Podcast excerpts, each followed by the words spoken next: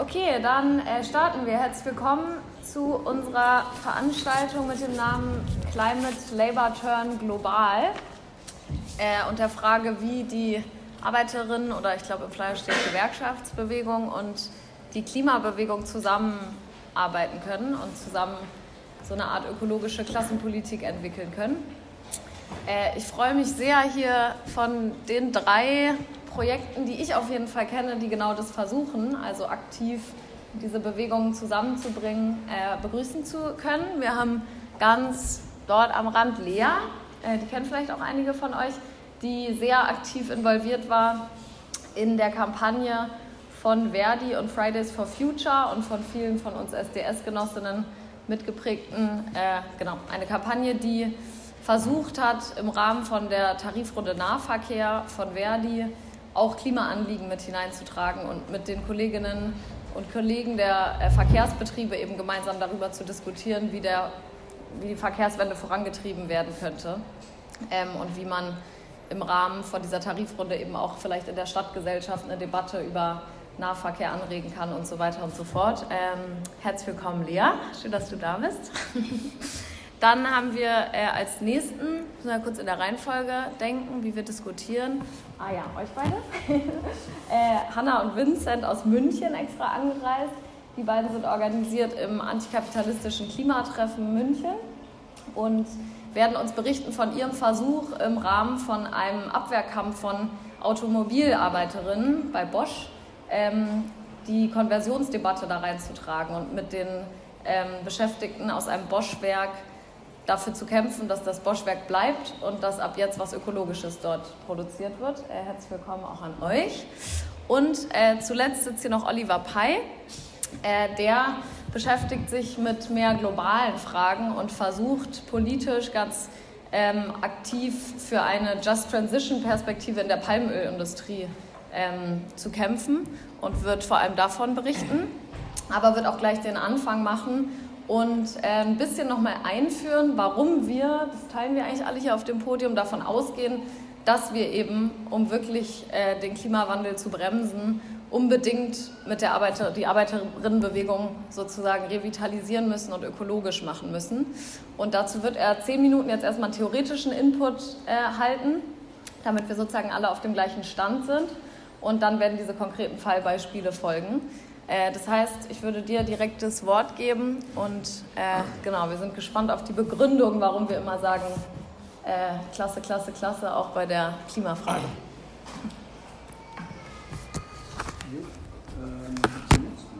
Ich glaube, es muss rausgucken. Genau. Jetzt? Ah. Yes.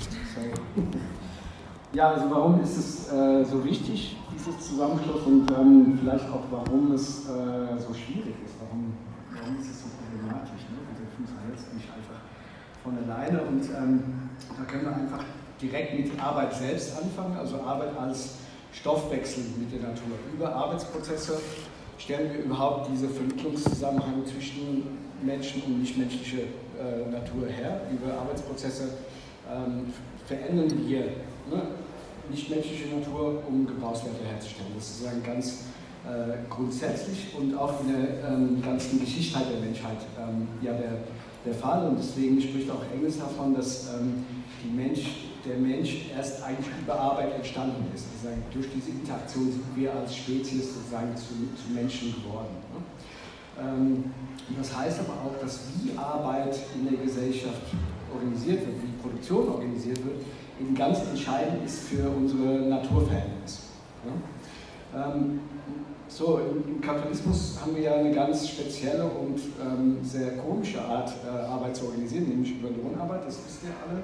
Und da setzt eben die, ähm, der Entfremdungsgedanke äh, an, nämlich dass Arbeiterinnen sagen, ihre Arbeitskraft verkaufen und ähm, das Produkt ihrer Arbeit nicht, nicht selbst sozusagen ähm, bekommen.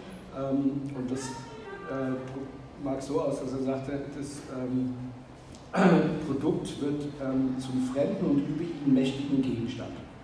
Aber es bleibt eben nicht nur beim Produkt, sondern auch, ähm, das geht ja dann auch direkt im Arbeitsprozess, über den Arbeitsprozess selbst haben wir ja sagen nicht die Kontrolle, ne, sondern das Verhältnis des Arbeiters zu seiner eigenen Tätigkeit als einen fremden, ihm nicht angehörigen.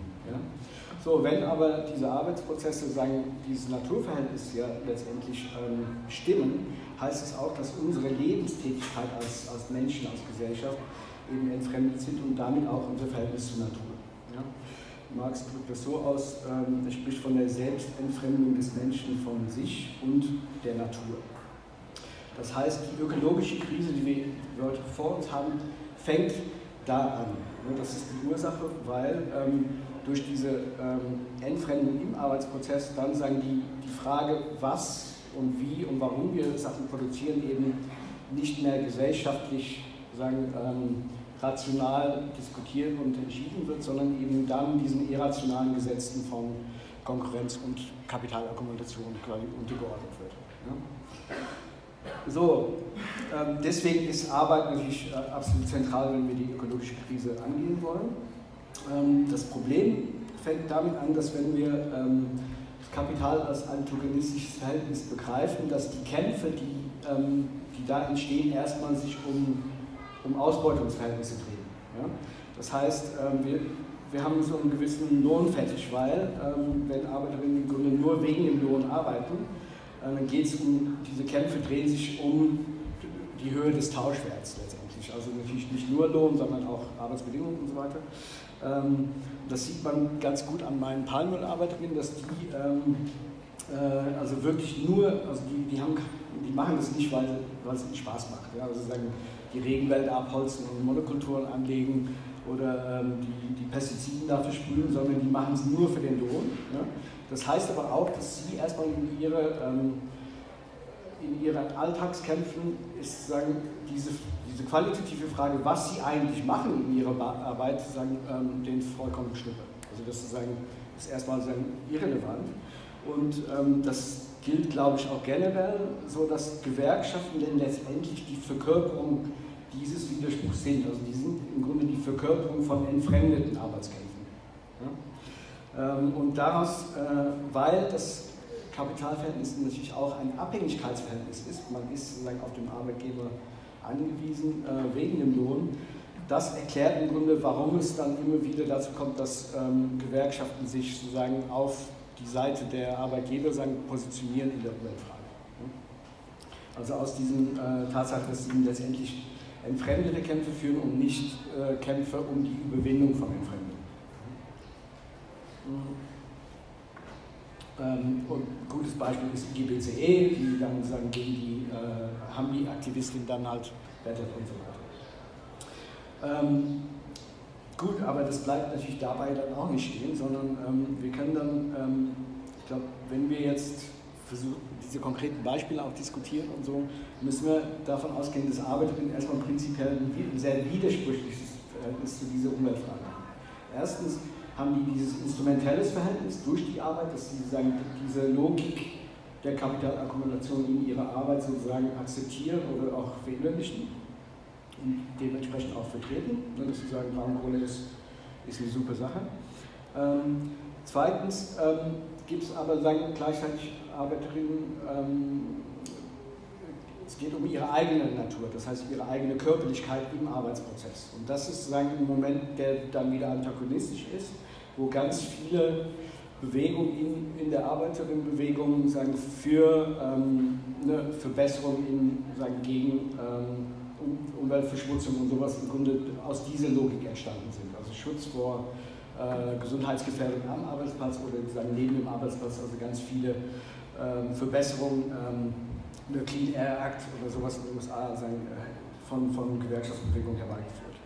Das dritte ist sozusagen, dass Natur auch als so eine Art Zuflucht aus der Arbeit ähm, dann ähm, verfolgt wird oder ähm, angenommen wird. Das heißt, Schrebergärten, Wandern gehen, diese ganzen Sachen, die ja sagen, Teil auch unserer Geschichte äh, ne, der, der Arbeiterinnenbewegung ja sind.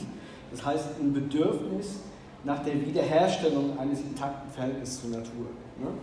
Oder man kann auch sagen die, ähm, sagen, die Sehnsucht nach der Überwindung dieser Entfremdung, die wir alle sozusagen auch spüren. Ne? Und das ist dann sagen, die Grundlage für, für diese allgemeine Umweltbewegung, die es gibt. Ne? Das ist sagen, dann, dann haben wir halt diesen Widerspruch, dass wir auf der einen Seite als Lohnabhängige sozusagen in der Arbeit sozusagen ähm, entfremdete Kämpfe führen auf der gesellschaftlichen Ebene allgemeine Kämpfe führen um, für Umweltverbesserungen, ähm, die aber nicht verlinkt sind. Ja? Also da ist sozusagen eine strukturelle Trennung einfach, ähm, glaube ich, ergibt sich aus der Dynamik ähm, diese, diese Widerspruch zwischen Ausbeutung und Entfremdung in der, in der Arbeit. Und das ist sozusagen die große Frage, die uns sozusagen jetzt beschäftigt, sagen, wie kann man das, äh, diese, das überwinden? Ähm, und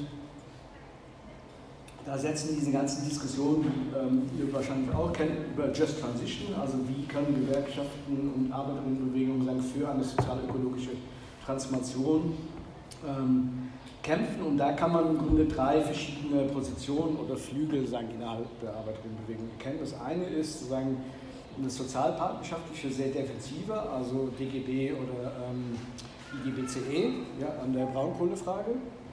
Ähm, das zweite ist sagen eine, eine, politische Intervention, also über, also es sind so Sachen wie Jeremy Corbyn, industrielle Green Industrial Revolution oder Green New Deal, also sagen über, über ähm, Parteien sagen eine Regulation, sagen eine staatliche Intervention, um diese Strukturwandel eben herbeizuführen.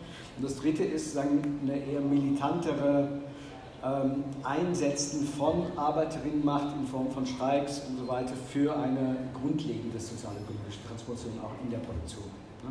Und diese drei Positionen gibt es sozusagen auch parallel oder auch vermischt und so weiter. Ähm, und äh, um das kurz zu Ende zu führen, ähm, also mein Lieblingsbeispiel von dieser eher militanteren Strategie ist immer diese äh, Bauarbeitergewerkschaft in Australien in den 70er Jahren, die BLF äh, es gibt ein tolles Buch, das heißt Red Union Green Bands. Und das war ein Sektor, wo äh, diese Gewerkschaft ähm, eine sehr prekarisierte Arbeiterin organisieren musste und deswegen auch relativ militant vorgehen musste. Ähm, und daher auch sagen, eine, eine sehr basisdemokratische, ähm, auch streikaffine Gewerkschaftsbewegung äh, aufgebaut haben. Und auf diese Grundlage hat diese Gewerkschaft dann ist Bündnisse eingegangen mit ähm, vielen Umweltinitiativen in den Städten Australiens, die äh, verhindern wollten, also damals in den Jahren gab es halt einen riesen Betonbauboom, wo ähm, also ganz viele Parks und sowas, äh, Autobahnenprojekten und sowas zum Opfer fallen wollten und diese Gewerkschaft hat, hat einfach gesagt, nee, das machen wir nicht. Ja, das, das waren die Green Bands, die haben dann einfach gesagt, diese Arbeit, diese Autobahn wird nicht gebaut, weil wir sie nicht bauen. Ja, und das ist sagen dann... Ähm, wo sie im Grunde so eine universalistische Gewerkschaftspolitik ähm, übernommen haben und ganz explizit sagen, diese Überwindung der Entfremdung ähm, sagen, thematisiert haben und gesagt haben, wir wollen eigentlich sinnvolle Arbeit machen, wir wollen sagen, Sachen bauen, die für spätere Generationen eben ähm, sinnvoll sind und nicht diesen ganzen anderen Schrott. Ja? Und das ist für mich eine, eine ganz tolle äh, Perspektive. Mal gucken, ob wir so weit kommen. ähm, aber ich, ich, sehe sowas auch zum Beispiel jetzt bei den Entlastungsstreiks an den Unikliniken, wo es ja auch darum geht, dass ähm, die Krankenpflege, also weil das gerade in Nordrhein-Westfalen, wo ich herkomme, ähm, gerade am Laufen ist, ähm, in Berlin habt ihr das ja auch gehabt, ähm, wo es ja genau eigentlich auch schon in Richtung Aufhebung der Entfremdung geht, weil es um die qualitative Arbeit, also wir wollen unsere Patientinnen eigentlich gut versorgen können und, ähm, und deswegen ähm, ne, haben wir diese Forderung nach Ent Entlastung und nicht nur nach, nach besseren Löhnen. Soweit. Perfekt. Okay, äh, ja.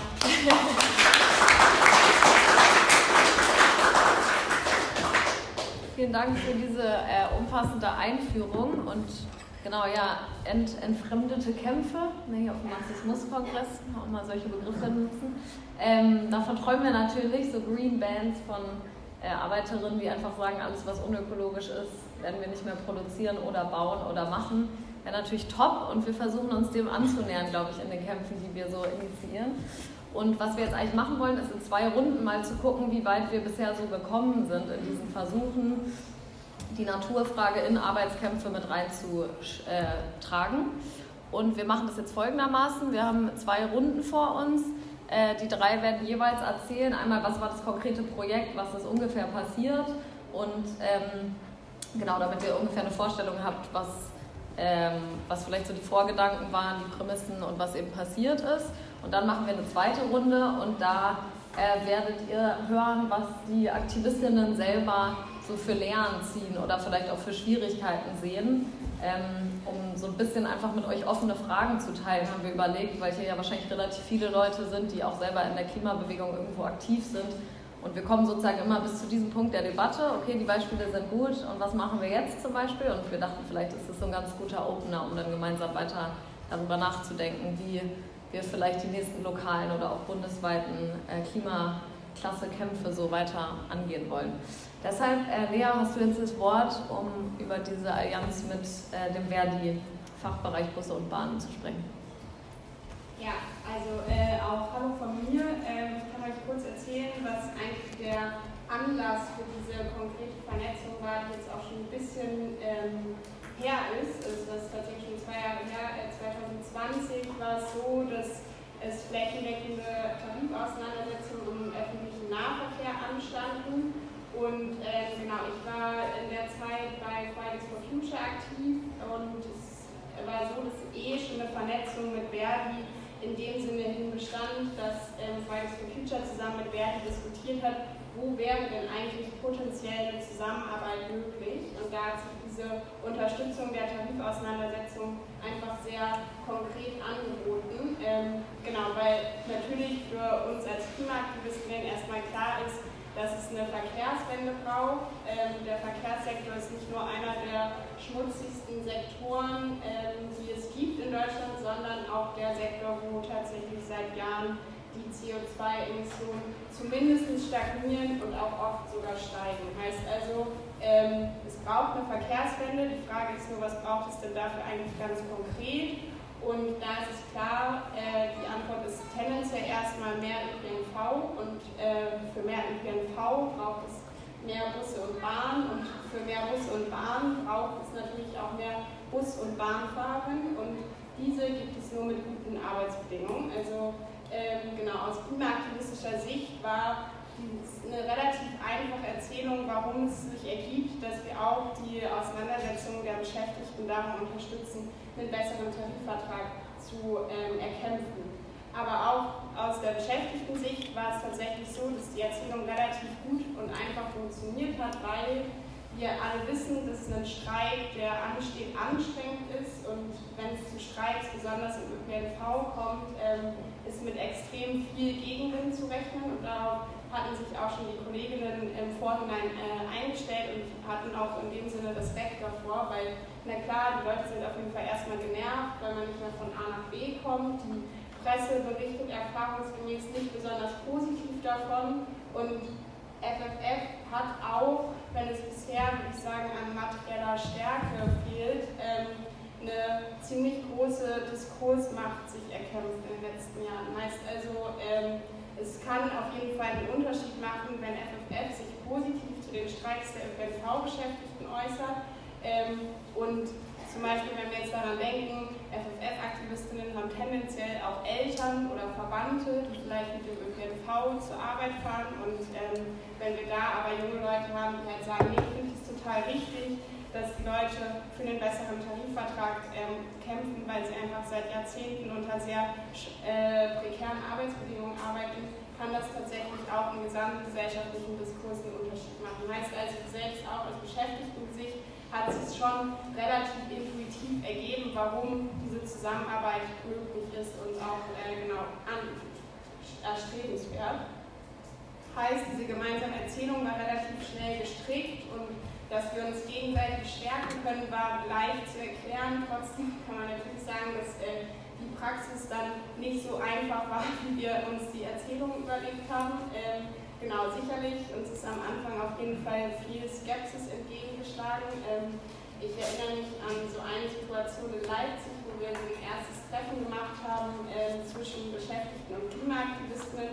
Und einer der Kolleginnen äh, hat gesagt, naja, ich bin hier, ich finde es irgendwie spannend, aber eigentlich seid ihr für mich die Leute, die, ähm, keine Ahnung, dafür kämpfen, dass ich mich vegan ernähre und ihr seid eigentlich Leute, die quasi am Freitag äh, die Schule bestreiten. Heißt also, äh, es war nicht so mega positiv am Anfang und trotzdem haben wir es am Ende tatsächlich geschafft, ihn zu überzeugen und er hat gesagt, ich bin total überrascht, dass ihr tatsächlich als Fridays for Future die soziale Frage mit bedenkt und es euch ein Anliegen ist, die äh, notwendigen Veränderungen in der Gesellschaft nicht auf dem Rücken der Beschäftigten aufzutragen, sondern es ist klar, dass die Leute dafür aufkommen müssen, die es seit Jahren und Jahrzehnten zu verantworten haben. Heißt also, erstmal dieses ganz konkrete Beispiel zeigt, finde ich, vor was für eine Herausforderung wir stehen, nämlich, dass der Diskurs sich immer noch relativ gut hält, der Klima- versus Arbeitsbedingungen diskutiert und wir haben dann ein ziemlich dickes Brett zu bohren, glaube ich, um die Idee zu stärken, dass nur beides zusammengeht und nicht eins von beiden. Und trotzdem dieses Beispiel ist so, dass wir es letztendlich geschafft haben, durch gemeinsame Aktionstage, durch viele gemeinsame Zooms und letztendlich tatsächlich gemeinsame Streiktage, heißt also, es war so, dass in mehreren Städten Klimaaktivistinnen morgens früh um vier zum Streikposten gefahren sind und dort die Kolleginnen unterstützt haben, in 30 Städten kleine Zellen zwischen Beschäftigten und Klimaaktivistinnen aufzubauen, die sich kennengelernt haben und gemeinsam ein politisches Projekt gestaltet haben und tatsächlich eine große Skepsis, die am Anfang existiert hat, abgebaut und Verbindungen geschaffen haben. Ähm, genau, ich würde sagen, das Endergebnis war, dass so eine kleine Vision davon gesponnen werden konnte, wie ein Bündnis zwischen Klimaaktivisten und Beschäftigten äh, konkret aussehen kann, anhand eines konkreten Projektes. Ähm, genau, was die Herausforderungen waren und so weiter, will ich dann einfach in der zweiten Runde erzählen, aber das vielleicht erstmal, dass ihr euch vorstellen könnt, was wir da 2020 auf jeden Fall mit äh, den Leuten zusammen gemacht haben.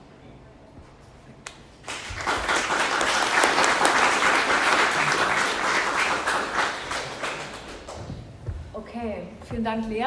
Ähm, dann ploppte ein Jahr später ungefähr äh, ein zweites Beispiel auf, was ich besonders interessant finde, weil uns in dieser Kampagne oft das Argument entgegengebracht wurde, gute Idee, cooles Projekt, aber liegt halt auch auf der Hand, weil Nahverkehr zusammen zu kämpfen ähm, als Klimabewegung und als Beschäftigte aus dem ÖPNV, das ist irgendwie ein Easy-Fall. Was machen wir denn mit der Autoindustrie oder den Kohlearbeiterinnen oder oder oder? Also mit den äh, Bereichen, die vielleicht jetzt aus so einer Entfremdungs- und Kapitalismuskritischen Perspektive sogar besonders wichtig sind, weil man da natürlich besonders gut stören könnte, aber gleichzeitig die Widersprüche vielleicht auch viel deutlicher sind. Und genau, wir freuen uns von euch zu hören, wie eure Allianz so lief.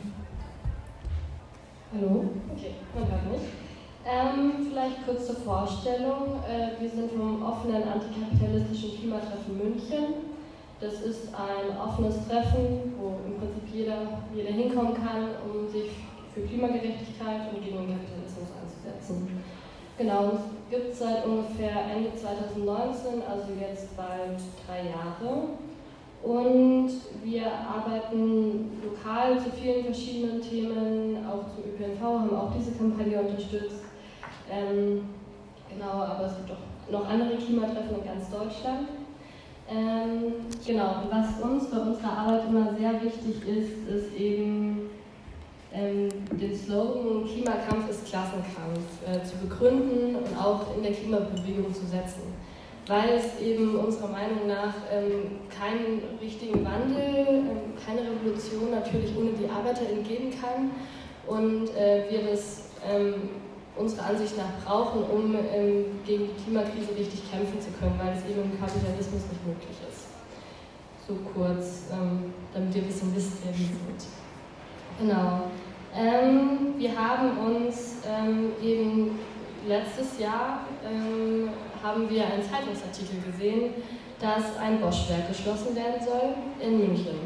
Nämlich unter dem Vorwand, dass äh, da jetzt ähm, das Bosch jetzt auf E-Mobilität umsteigt und in diesem Bosch-Werk eben, werden eben Einspritzventile für Dieselmotoren, äh, also eben für ja, ähm, Autos produziert. Ähm, das heißt, laut Bosch ähm, braucht man das ja jetzt nicht mehr, weil sie alle auf E-Mobilität umsteigen und deswegen muss dieses Werk jetzt geschlossen werden. Was eigentlich dahinter stand, äh, ist, dass sie die ganze Produktion nach Osteuropa gelegt haben, die Werke da auch schon standen, teilweise auch schon angelaufen waren, ähm, genau, um eben weniger Löhne zahlen zu müssen, weil dort eben genau viel ähm, schlechter bezahlt wird und es dann natürlich für sie billiger ist. Also es hat irgendwie, diese Begründung war rein vorgeschoben, hatte nichts mit der Wahrheit zu tun. Genau. Ähm, und dann sind wir vor dieses Werk gegangen ähm, und haben Kontakt mit den Beschäftigten aufgenommen und waren dann auch ziemlich schnell ähm, in Kontakt mit dem Betriebsrat und haben ein bisschen mit dem geredet. ähm, was man jetzt zusammen machen könnte. Weil uns eben, äh, wir waren auch schon in den Monaten davor manchmal bei, bei BMW irgendwie äh, flyern, weil das ja auch relativ groß in München ist, weil uns eben davor auch schon total wichtig war, eben zu sagen, dass vor allem die Arbeiterinnen in der Automobilindustrie total wichtig sind für die Klimabewegung auch. Ähm, und weil da richtig häufig ähm, vom Staat her und auch von den Kapitalistinnen her so eine sehr große Spaltung herbeigeführt äh, wird, indem man eben sagt, ja, eure Arbeitsplätze gehen verloren, weil die Klimabewegung will, dass es äh, keine Autos mehr gibt. Also das ist ja eine total große Frage, ähm, die die Klimabewegung beschäftigt und die auch sehr groß im Diskurs stand. Genau, und dann sind wir eben mit dem Betriebsrat äh, in Kontakt gekommen und haben uns ein bisschen mit dem abgestimmt. Ähm, der war sehr überrascht, dass jetzt plötzlich Klimaaktivistinnen vor seinem Werk stehen, ähm, aber hat sich auch sehr gefreut. Und dann sind wir eben ähm, aus diesen Gesprächen heraus, äh, hat sich dann so eine ja, Zusammenarbeit entwickelt.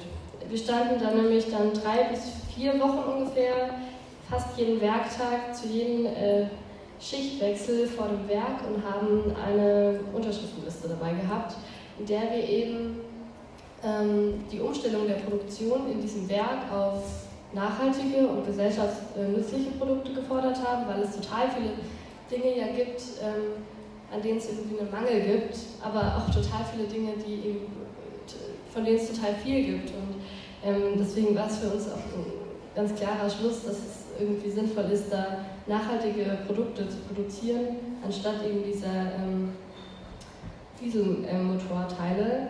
Und äh, eben die zweite Forderung war ganz klar, dass dieses Werk erhalten bleiben soll, weil es uns natürlich auch darum ging, äh, zu sagen, diese ArbeiterInnen werden nicht entlassen wegen uns Klimaaktivistinnen, sondern, ähm, ja, sondern weil jetzt ein anderes Werk wo aufgemacht wird, wo billiger bezahlt wird. Und es hat nichts mit der Klimakrise zu tun, sondern einfach nur, weil es sich mehr lohnt für die Kapitalistinnen. Genau. Und dann haben 150 Beschäftigte diese Petition ungefähr unterschrieben. Ähm, dazu muss man sagen, das Werk ist relativ klein, also es arbeiten dann nur ungefähr 250 Leute.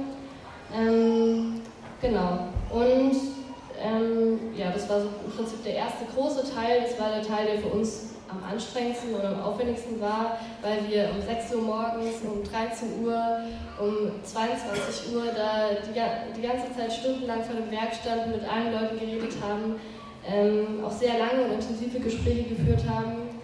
Ähm, weil sehr viele natürlich überrascht waren auch, aber sich auch total gefreut haben und auch das total gesehen haben und alle waren sich einig, dass dieses Werk nicht wegen Klimaaktivistinnen geschlossen werden soll, ähm, sondern es einfach nur eben diese Image-Kampagne irgendwie von Bosch ist jetzt, dass sie wegen Klima dieses Werk schließen müssen, leider.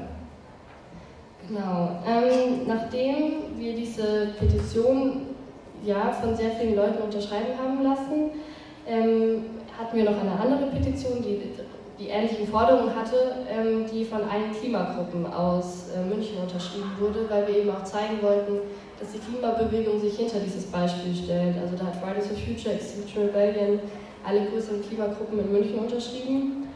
Ähm, genau, und dann hatten wir gemeinsam mit den Beschäftigten ein aktiven Treffen, wo auch 15 Beschäftigte waren, also es war ziemlich erfolgreich, ähm, wo wir dann eine gemeinsame Pressekonferenz und eine gemeinsame Demonstration geplant haben.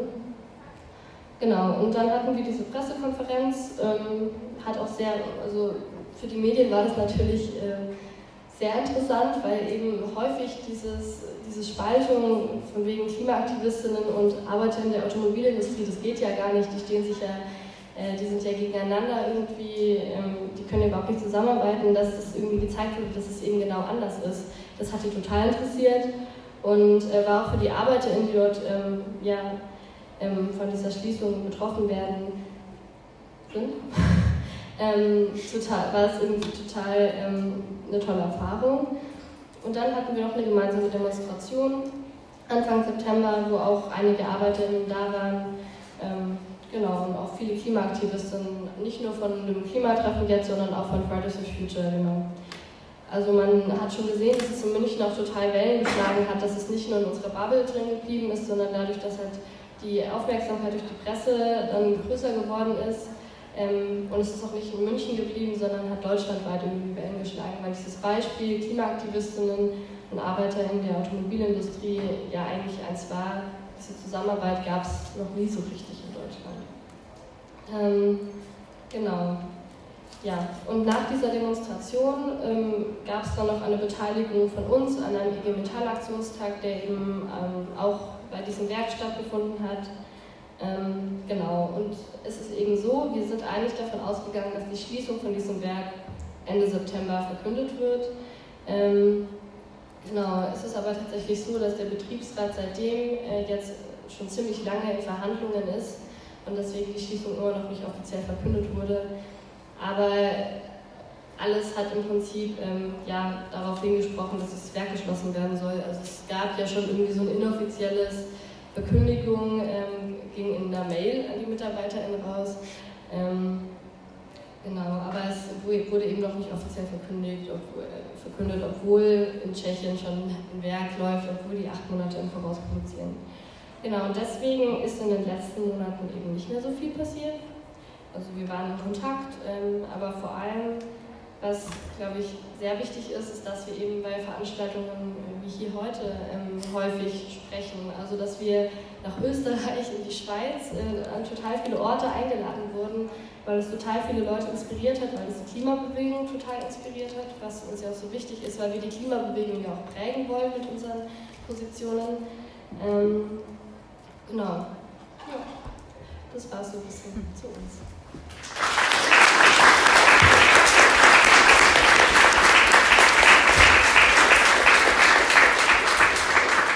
Perfekt.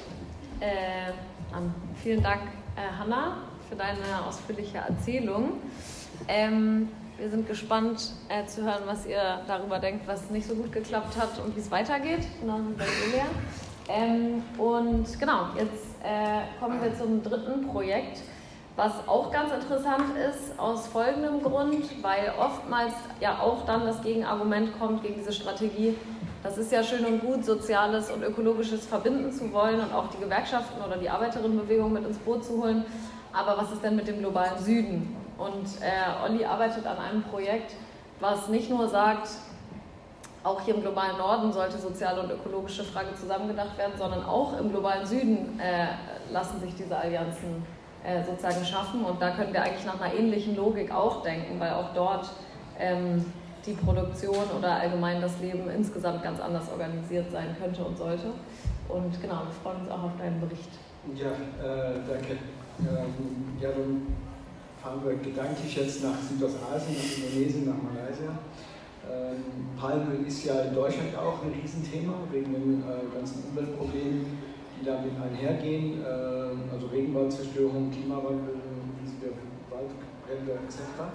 Aber was ähm, weniger sagen, zur Sprache kommt oder die, deren Stimme hört man nicht, sind die sieben bis zehn Millionen Arbeiterinnen, die in den Plantagen arbeiten und in den Mühlen und Raffinerien und äh, Häfen und Tank, Tanker und so weiter, die, also was alles sozusagen da, da mit, äh, mithängt und ähm, ja, normalerweise würde ich sagen, auf die, diese Nord-Süd-Debatte wird sagen, der globale Süden, stellt man sich hier so vor, dass, das ist halt dort, wo die Kleinbauern, wo die Indigenen halt äh, wohnen und ähm, ne, die haben ein ganz anderes Naturverhältnis und so weiter, aber tatsächlich ist es auch der Ort, wo, wo das Proletariat sozusagen äh, am schnellsten anwächst. Und das ist in diese Palmenindustrie eben, eben der Hammer. Das sind Millionen von Hektar jetzt inzwischen zu Monokulturen um, umgewandelt worden. Und ähm, ja, das ist erstmal sagen wir, eine gewerkschaftsfreie Zone ähm, und erst langsam, also es finden ganz viele Alltagskämpfer statt, so wilde Streiks und sowas und äh, die Arbeiterinnen fangen jetzt an, hier eine Gewerkschaft zu gründen, dort eine Gewerkschaft, um sich langsam zusammen zu, ähm, zu organisieren. Und wir haben vor drei Jahren ähm, so ein Netzwerk gegründet, das heißt Transnational Palm Oil Labor Solidarity. Und ähm, da sind zwei äh, Gedanken dabei. Das eine ist, dass wir gesagt haben, also wenn wir wollen sagen, diese entstehende Arbeit, organisierte Arbeiterinnenbewegung direkt in einem Netzwerk zusammenbringen mit feministischen Organisationen und mit Umweltgerechtigkeitsbewegungen, ähm, weil wir eben das ähm, Naturverhältnis direkt auch da drin haben wollen und ähm, ja auch, weil in, auch in Indonesien und Malaysia sagen die Gewerkschaftsbewegung auch ein Problem mit, äh, mit Mackertum und mit äh, ne, also Führung von, ähm, von Arbeiterinnen und so weiter ähm, hat. Deswegen wollen wir sagen, dies, das im Grunde direkt intersektionalistisch eben angehen. Das zweite Aspekt ist das deswegen transnational, also dass ähm, äh, die Industrie wird beherrscht von transnationalen Unternehmen aus Südostasien, Singapur, Malaysia, Indonesien, ähm, die eben dann ähm, also ganze Wertschöpfungsketten ähm, kontrollieren und äh, eben viele Plantagen in, in mehreren Ländern haben und dass die Arbeiterinnen sagen, und die Gewerkschaftsbewegung deswegen auch im Grunde direkt auch anfangen muss, nicht im Nationalen zu bleiben, sondern eben wirklich ganz bewusst sozusagen transnational entlang der Wertschöpfungskette eben zu organisieren. Das heißt, wir sehen die Wertschöpfungskette auch als potenzieller Ort der Organisierung. Ähm, und also wenn man so eine emanzipatorische Just Transition Perspektive entwickeln will, dann ähm, hängt es natürlich auch sehr stark damit zusammen, welche Militanz dann entstehen kann, also wie, ähm, wie stark, wie universalistisch ist, wird dann diese Gewerkschaftsbewegung. Weil dort finden genau die gleichen Spielchen statt mit, ne? das sind unsere Jobs und deswegen verteidigen wir die Palmenindustrie gegen diese Spinner von der Umweltbewegung, das sind gleich, haargenau die gleichen Diskurse, sind da auch, auch am Laufen.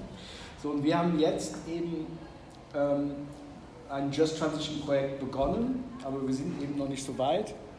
Aber es geht im Grunde äh, darum, dass, dass wir sagen, ähm, also aus umweltpolitischer Sicht muss sagen, die Produktion komplett umgewandelt werden, also weg von Monokulturen und, und großen Plantagen hin zu so einer Mosaiklandschaft, wo kleinflächig produziert wird in einem biodiversen, agroforstlich äh, und Wald betonte Gesamtlandschaft. Ja? Und so unser Argument ist zu sagen, dass die Hauptprobleme der Arbeiterin, nämlich äh, niedrige Löhne, prekäre Beschäftigung und, ähm, und diese ganzen gesundheitlichen Probleme, dass die sehr stark damit zusammenhängen, dass die eben äh, sagen, auch äh, also mit der Entfremdung der Arbeit im Grunde, dass die sozusagen als ähm, ja, äh, Tiere im Grunde eingesetzt werden für ihre manuelle Kraft. Ja? Und, ähm, und bei so einer Mosaiklandschaft ähm, sagen wir, das wäre eigentlich ein strategisches Moment, wo die Gewerkschaften dann sagen, in Richtung ähm, gut bezahlte Facharbeitsplätze, die Dauer, Dauerbeschäftigung, weil es eben viel komplizierter ist, viel, man braucht viel mehr Gesamtwissen und so weiter, um so eine Landschaft eben zu bearbeiten, als wenn man halt als äh, Erntearbeiter sagen, nur ein ne, nur diese Früchte da von den Brunnen äh, hört. Und das ist sozusagen äh, ein Projekt, was wir jetzt sozusagen anfangen zu, ähm, zu entwickeln.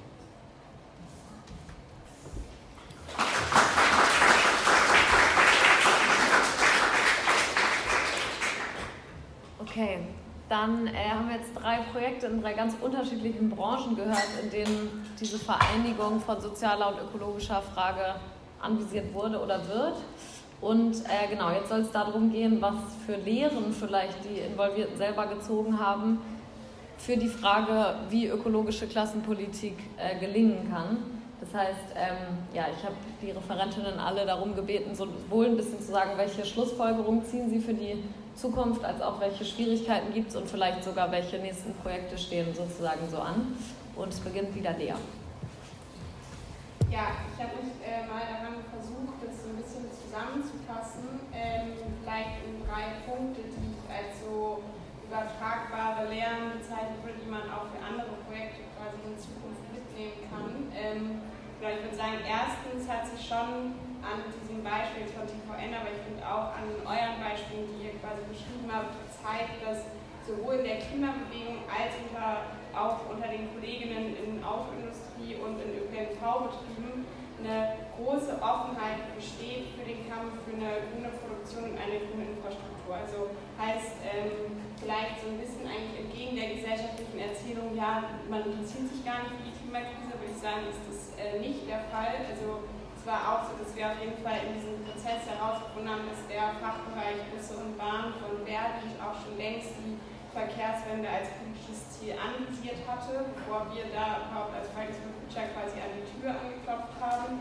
Ähm, genau, ich würde sagen, an sowas können wir anschließen. Heißt also, ich würde sagen, auch in Teilen von der IG Metall, wenn wir jetzt besonders über so Autoindustrie ähm, sprechen, könnte das der Fall sein, wenn auch sicher in weniger, aber ich glaube nicht, dass wir quasi mit dem Weltbild äh, durch die Gegend laufen sollten, dass äh, die Leute sich eigentlich dafür nicht interessieren und diese dringenden Fragen, die quasi beantwortet werden müssten, eigentlich gar kein Thema sind. Ich würde sagen, die sind auf jeden Fall Thema und äh, das ist ein Anknüpfungspunkt. Außerdem in diesen ganzen 30 Orten, in denen diese Kampagne stattgefunden hat, war es so, dass es auf jeden Fall eine Gruppe von Klimaaktivistinnen gab, die Interesse an einer Zusammenarbeit mit Kolleginnen bekundet haben und dass es auch Betriebsräte und Gewerkschaftsmitglieder gab, die sich über die Solidarität von Fridays for Future Leuten gefreut haben. Heißt also, ähm, auch diese Art von Kampagne, die vielleicht ein bisschen oder eigentlich einen sehr anderen Weg einschlägt, äh, als den, den Fridays for Future lange gegangen ist, ist anschlussfähig und genau hat das Potenzial auf jeden Fall Leute dafür zu gewinnen. Das zeigt auch eine kleine Umfrage, die innerhalb von FFF auf jeden Fall äh, getätigt worden ist, nämlich da sagen tatsächlich ein großer Anteil der Aktiven, dass sie eine Zusammenarbeit mit Gewerkschaften für wichtig halten. Heißt also, wir sagen, das Potenzial für Konversionsbündnisse wird auch in der Autoindustrie, stelle ich jetzt mal die These auf, in Teilen so da sein, wie sich ja auch das Beispiel auf jeden Fall, was ihr erzählt habt, aus München äh, zeigt. Aber, und das Aber, das bringt mich zur zweiten äh, Form, dass diese Leute natürlich jemand aktiv in gemeinsame Bündnisse, Streiks und Proteste aufbauen muss. Heißt also, sowas wie wir jetzt diese Allianzen vorgestellt haben, die fallen nicht einfach so vom Himmel und es braucht, würde ich sagen, äh, uns Linke, die ausloten, was für Anlässe gerade quasi anstehen und nicht nur das äh, Verfassen von Statements und Strategien, die quasi vielleicht im Sumpf der Theorie versinken. Ähm, genau, die TVN-Kampagne wurde an einem konkreten Anlass aufgezogen. Das heißt also nicht, dass wir als Aktive darauf gewartet haben, dass jetzt bitte mal die Busfahrerinnen zu unserem nächsten Klimastreik kommen, sondern äh, wir sind zu einem konkreten Anlass jeweils auf Kolleginnen zugegangen und haben sie face-to-face -face eingeladen, mit uns zu diskutieren. Und ich glaube, dass das auf jeden Fall eine Lehre ist, die wir als Sozialistinnen auch ziehen sollten, nämlich dass es total essentiell ist, dass wir die Augen offen halten müssen und Möglichkeitsfenster nutzen müssen, die quasi diese ähm, Strategie von einem Bündnis zwischen Beschäftigten und Klimaaktivisten aufzubauen vorantreibt. Und das Dritte würde ich sagen, ist, dass Methoden, auch wenn sie vielleicht oft äh, belächelt werden, helfen können. Heißt also, wir bei TVN haben uns ähm, systematisch äh, der oder Methoden von Organizing gedient. Das heißt, ähm, wir haben eigentlich strukturiert gearbeitet in dem Sinne, dass wir geguckt haben, was gibt es für Städte, was ist da das Potenzial, wer ist da im Betrieb, wer ist da quasi ein Klimaaktivisten, es gab sowas wie Regionalverantwortliche und das ist, würde ich sagen, anders gelaufen, als es sonst oft läuft. Also wenn jetzt ein unsystematisches, Verkehrs-, unsystematisches Verkehrsbündnis aufgebaut werden, worden wäre, hätte es wahrscheinlich so gelaufen, dass ich eine Mail an die zukünftige äh, Gewerkschaftssekretärin geschrieben hätte und meine drei Klimafreunde angeschrieben hätte und zu einer Demo eingeladen hätte.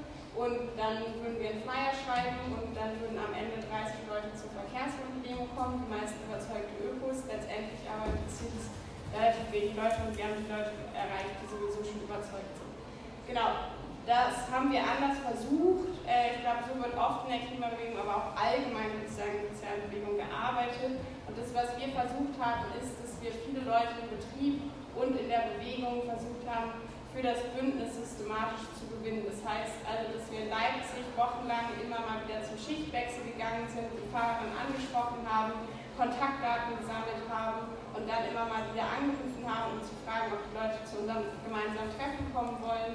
Mit einigen von ihnen haben wir jetzt auch immer noch Kontakt und ähm, die nächste Tarifrunde, die ich gleich einfach mal anspreche im ÖPNV, könnte deswegen auch gemeinsam gestaltet werden. Heißt also, ich glaube, wir müssen auch so ein bisschen uns fragen, wie arbeiten wir eigentlich in diesen Kampagnen, wo gibt es Anschlusspunkte und was macht es für einen Unterschied, wenn wir uns einen systematischen Plan davon machen, was wir eigentlich machen wollen ähm, und nicht einfach quasi die Arbeit so machen, wie wir sie sonst immer machen.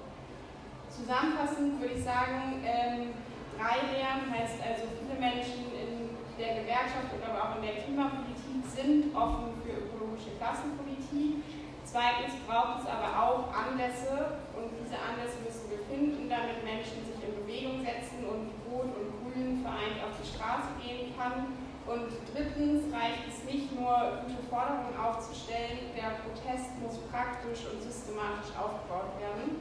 Und dafür hilft ein strukturiertes Vorgehen, was viele Leute einbindet und auf ein konkretes Ziel, einen Streik oder eine Demo hinausläuft, um quasi den Leuten überhaupt eine Perspektive mitgeben zu können.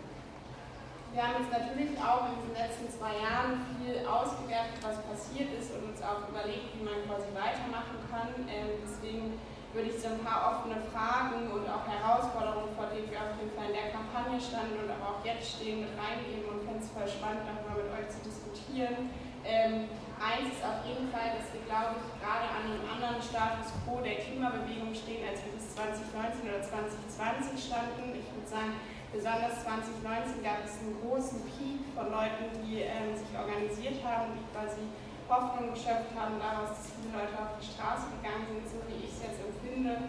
Und auch mit Klimaaktivisten entspreche, hat sich das auf jeden Fall ein bisschen gedreht. Heißt also, viele Leute ähm, gehen entweder in dem Sinne den Weg, dass sie quasi sagen, wir brauchen radikale Minderheiten, die auch in in der Form von einem zivilen Ungehorsam, was ich nicht generell quasi schlecht finde, aber die Frage ist, glaube ich, wie man es aufbaut, ähm, diesen Weg wählen oder tatsächlich äh, komplett frustrieren und ausscheiden heißt also, ähm, ich glaube, wir stehen vor einer anderen Dynamik. Trotzdem ist es nicht so, dass die Klimabewegung nicht mehr existiert. Und ich glaube auch nicht, dass das in nächster Zeit passieren wird, weil die Klimakrise natürlich in dem Sinne immer akuter wird und wir deswegen, glaube ich, aber in einer Klimabewegung gerade sind, die auf der einen Seite das Potenzial hat, weil sich viele Fragen gestellt werden, wie geht es eigentlich weiter und deswegen auch relativ offen sind für neue Wege zu gehen, aber eine andere Bewegungsdynamik natürlich existiert, als das 2019, 2020 war.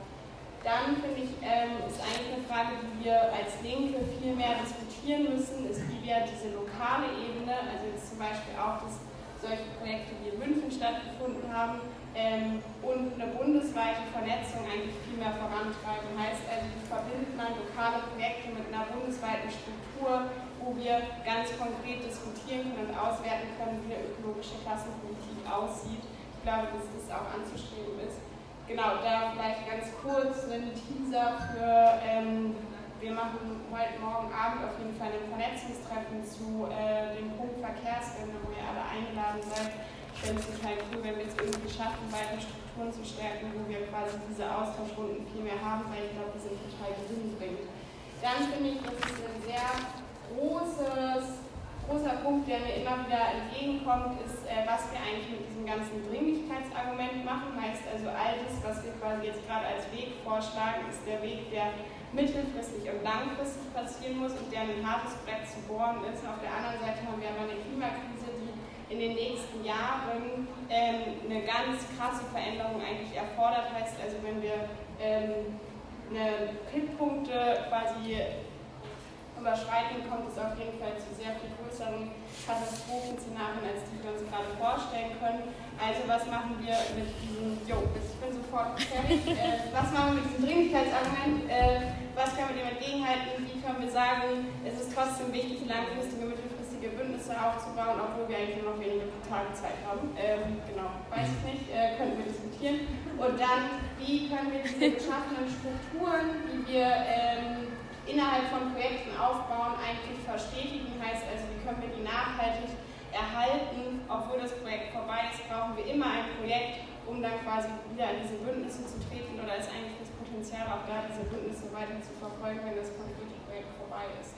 Genau, TVN steht auf jeden Fall 2023, 2024 tatsächlich wieder an. Das ist eine ganz konkrete Perspektive, die ähm, wir auf jeden Fall, wenn ich jetzt wir sage, ähm, das meint ich besonders den SDS, also genau, verfolgen werden. Fände ich auch spannend, das mit euch zu diskutieren. Sind alles so ein paar offene Fragen. Genau, so viel erstmal. Ich höre jetzt erstmal auf.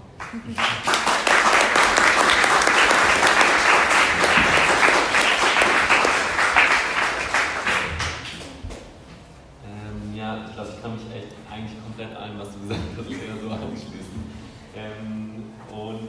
erst noch so ein paar kleinere Fazits ähm, von uns jetzt. Ähm, also einmal, ich glaube, für uns war es auch einfach ein Experiment, das eben mal so auszuprobieren, wie funktioniert äh, tatsächlich äh, so klimakämpferische Klassenpolitik ähm, und ähm, eben nicht nur davon zu reden, sondern es praktisch mal zu machen.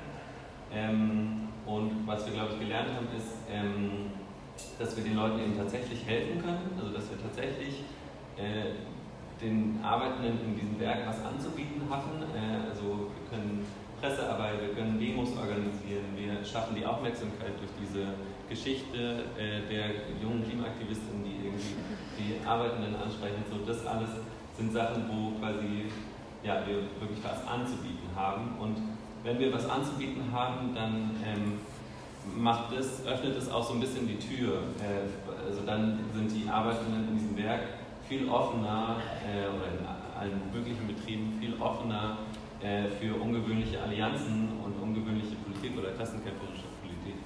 Ähm, genau. Ähm, was wir aber auch gemerkt haben, ist, dass wir diesen Kampf nicht für die führen können. Ähm, also wir sind die Bündnispartner und wir können eben helfen und unterstützen, aber ähm, wir haben auch so Organizing-Methoden und so Zeug gehabt äh, oder probiert. Ähm, genau, aber ähm, wenn quasi in diesem Betrieb nicht die Notwendigkeit da ist, ähm, jetzt irgendwie diesen Arbeitsplatz zu erhalten, dann, ja, dann ist es so, dann kann man da nicht so viel mehr tun. Ähm, äh, dann haben wir gelernt, dass praktische Beispiele viel mehr die in die Klimabewegung, also unser Ziel, wie Hanna schon gesagt hat, ist immer in die Klimabewegung auch diese Perspektive reinzutragen. Und da funktioniert es halt viel besser mit konkreten Beispielen. Also immer nur reden, reden. Ja, herzlich so wenig. Ähm, genau. Ähm, dann haben wir gemerkt, dass ähm, Betriebskämpfe auch heißt, die linke Blase zu verlassen. Und das ist genau, was wir brauchen, das, was wir wollen. Aber das bedeutet eben auch, ähm, umzudenken, ähm, äh, zu überlegen, was äh, ist für uns selbstverständlich, was nicht. Wir hatten zum Beispiel bei uns im linken Raum eine JPG-Fahne äh, hängen und dann haben wir die ähm, äh, Arbeitenden aus dem Werk eingeladen zum Basteln für diese Demo und uns dann aufgefallen, hm, da sind einige äh, türkische Arbeitende in dem Betrieb, wir können uns eigentlich so in diesem Raum nicht treffen oder müssen die Fahne abhängen. So, also so, so konkrete Sachen ähm, sind, ja, also auch wie sprechen wir überhaupt äh, miteinander. Ähm, genau, das ist wichtig zu bedenken. Mhm. Dann ist uns aufgefallen, dass wir die Gewerkschaften eigentlich ziemlich damit treiben können, dass die, also in unserem Fall, glaube ich, äh, ja einfach nicht so richtig konkrete Pläne für, diese, für dieses Thema haben und dass wir dann dadurch ähm, ja, die mit unseren Themen, unseren Ideen treiben können und die, die auch aufnehmen. So, ähm, genau. Äh, dann äh, ist uns konkret aufgefallen, dass wir so ein bisschen quasi die Brücke, also wir als Klimatreffen vielleicht auch die Brücke sind zwischen Klimabewegung und Arbeiterinnenbewegung, also dass wir, wenn wir äh, zu der IG Metall-Kundgebung gehen, dann dort mit grünen Fahnen und grünen Trans und, so, und eben als Klimabewegung auftreten und wenn wir äh, auf dem Klimastreik sind, mit roten Fahnen auftreten und dort auch als klassenkämpferische KlimaaktivistInnen auftreten. Ähm, genau. Ähm, dann ist uns ähm, aufgefallen, dass man, dass es immer, also dass dieser konkrete Kampf wichtig ist, um zu veranschaulichen, worum es geht, aber dass es ähm, also sowohl die Betriebe, die dort Arbeitenden, nicht die Betriebsräte, nicht die Gewerkschaften, die tragen nicht das insgesamte Problem, das systemische Problem da rein. Das ist immer unsere Aufgabe, das auch zu tun. So. Ähm, genau. Ähm, uns ist aufgefallen, dass der persönliche Kontakt und auch so freundschaftliche Beziehungen immens wichtig sind. Ähm, genau, einfach um eine langfristige Arbeit zu schaffen, aber eben auch um diese Hürden von wie redet, die reden anders wie wir und so weiter ähm, zu überwinden. Mm. Und ähm, uns ganz praktisch ist uns aufgefallen, dass Reden besser ist als Flyern. Also mit den Menschen zu sprechen ist viel, viel bringt viel mehr, als denen irgendwie einfach einen Flyer in die Hand zu drücken. Ähm, auch wenn es einfacher ist. ähm, genau, dann ist es aufgefallen, dass es super wichtig ist, diese Kon Kontakte zu erhalten. Das hat Lea ja auch schon gesagt. Also jetzt gerade ist es, ist es total schwer, wenn es nicht die, die, das, eben die, die Schließung ansteht, jetzt gerade, oder irgendwie, was weiß ich, irgendwelche konkreten Termine, dann ist es schwer, diesen Zeitraum zu füllen oder ähm, ja, da was zu machen. Genau, äh, aber das alles war ein Ausprobieren und ist weiter ein Ausprobieren und ähm, deswegen ja, ähm, haben wir da, glaube ich, sehr, sehr viel gelernt, ähm, aber eben ja, halt noch kein perfektes äh, jetzt äh, Beispiel. So. Mhm. Genau, ähm, dann so ein bisschen quasi zu, wie, was, wie können wir das eigentlich in die Klimabewegung reintragen oder was bedeutet das für die Klimabewegung? Ich glaube, ähm, das bedeutet vor allem, dass wir versuchen müssen, eben diese lokalen Allianzen zu suchen. Also ähm, bei mir ist es zum Beispiel so, dass ich immer in die, Zeit, in die Münchner Lokalanzeige gucke, was irgendwie es für Themen gibt ähm, und dann darüber nachdenke, was könnte das eigentlich, was könnte das für das Klimatreffen bedeuten? Könnten wir da irgendwie zu arbeiten? Was könnten so, ne? Also dass man immer überlegt, wo gibt es irgendwelche lokalen Probleme, die die Leute haben, wo wir irgendwie helfen können mm, und was tun können so. Ähm, ja, ähm, ähm, ähm, ähm, äh, eine Sekunde. äh,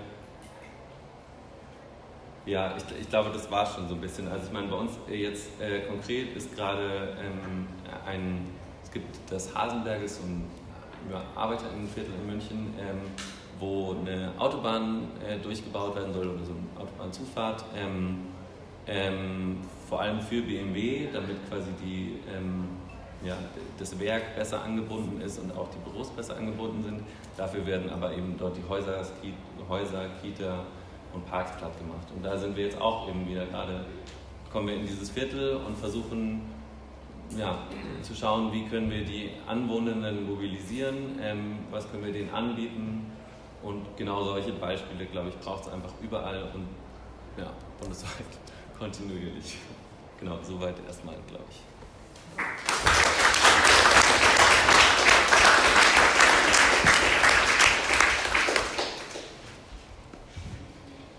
Aber eben nicht nur bundesweit, sondern auch halt äh, Sowieso. international. Äh, also gerade bei den äh, Naturverhältnissen ähm, ist ja alles in, in diesen globalen Wertschöpfungsketten sagen durchorganisiert. Deswegen können wir das im Grunde gar nicht wirklich angehen, ohne dass wir halt uns transnationalisieren. Und äh, Lea hat es ja schon gesagt, dass wir dicke Bretter bohren und wir in unserem Projekt bohren wir halt zwei dicke Bretter. Das fängt mit diesem transnationalen Perspektive an. Ähm, das ist einfach unheimlich ähm, aufwendig. Das dauert einfach ziemlich lange, bis man halt ähm, so weit ist, dass man sagen, im Gespräch mit dem Betriebsrat von äh, Nestlé äh, sagen, darüber geredet, warum es eigentlich sinnvoll wäre, sagen, eine Verknüpfung, eine, eine direkte Verbindung mit Palmölarbeiterinnen in Indonesien herzustellen. Das ist erstmal sagen, sehr weit weg.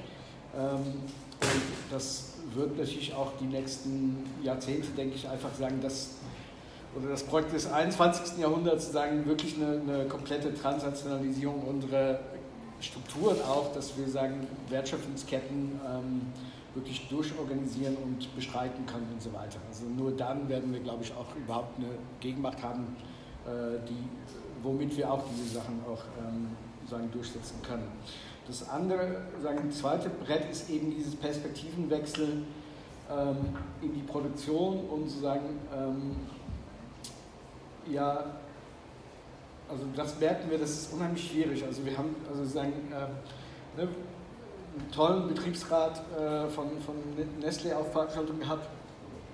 Und er fängt aber dann auch an, ähm, ja, und gegen Palmöl, da muss man halt die, äh, also die, die Macht der Konsumentin halt mobilisieren. Das heißt auch für ihn, obwohl er sozusagen da in so einer Fabrik arbeitet, wo halt Palmöl verarbeitet wird und so weiter, ähm, ist sagen, die Perspektive nicht sagen, durch Streiks, durch organisierte Arbeiterinnenbewegung das zu verändern, sondern eben dann doch wieder sagen, über die Konsumschiene. Und bei unseren Aktivistinnen in Indonesien ist es zum Beispiel dann eine andere Perspektive aus, eine kleinbäuerliche Sicht, dass, sagen, dass sie vor allem Landreform und sowas thematisieren, aber eben eigentlich auch nicht diese, diese Fokussierung auf ähm, ne, also Macht in den Betrieben, die man dann wirklich einsetzen kann, um, um so eine sozial-ökologische Transformation herbeizuführen. Das heißt, es ist wirklich eine längerfristige Geschichte, die wir brauchen.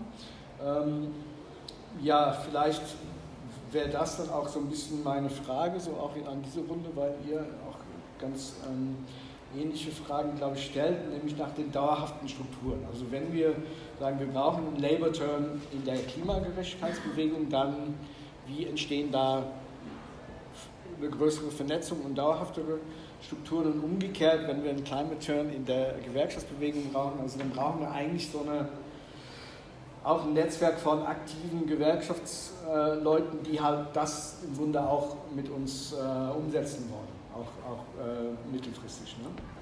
Und äh, da vielleicht einfach ein, ähm, ein Ding, was, was ich ganz interessant finde, also ein ähm, Ergebnis von unserer Interaktion mit, mit äh, NGG Jugend in diesem Projekt mit den Palmölarbeiterinnen war, dass ähm, die jetzt bei der Bundesjugendkonferenz der DGB äh, letztes, Ende letzten Jahres einen Antrag durchgesetzt haben, Antrag E007. Ähm, das heißt für offensive und internationalistische Just Transition Strategien. Und da wurde eigentlich beschlossen, dass jede Einzelgewerkschaft, also sagen jede einzelne Jugendgewerkschaft, sagen, einen Sektor ausguckt, also zum Beispiel IG Metall, dann Autoindustrie oder so, NGG Palmöl, ähm, und dort im Grunde anfängt, sozusagen eine, ähm, eine wirklich offensive und internationalistische Transformationsstrategie zu entwickeln. Ne? Und ähm, ich weiß halt nicht, was nach dem Beschluss, das ist jetzt Beschlusslage, aber, äh, sagen die, äh, eigentlich soll dafür eine Plattform äh, eingerichtet werden und das wäre vielleicht genau so ein Ding, wo, ähm, wo man halt auch Klimaaktivisten da, da reinholen könnte und, und so weiter. Also das, das wäre etwas, was wir vielleicht gemeinsam so ein bisschen äh, angehen könnten, nachzuhalten, was ist dabei eigentlich raus geworden und ne, kann man da mitmachen und so weiter.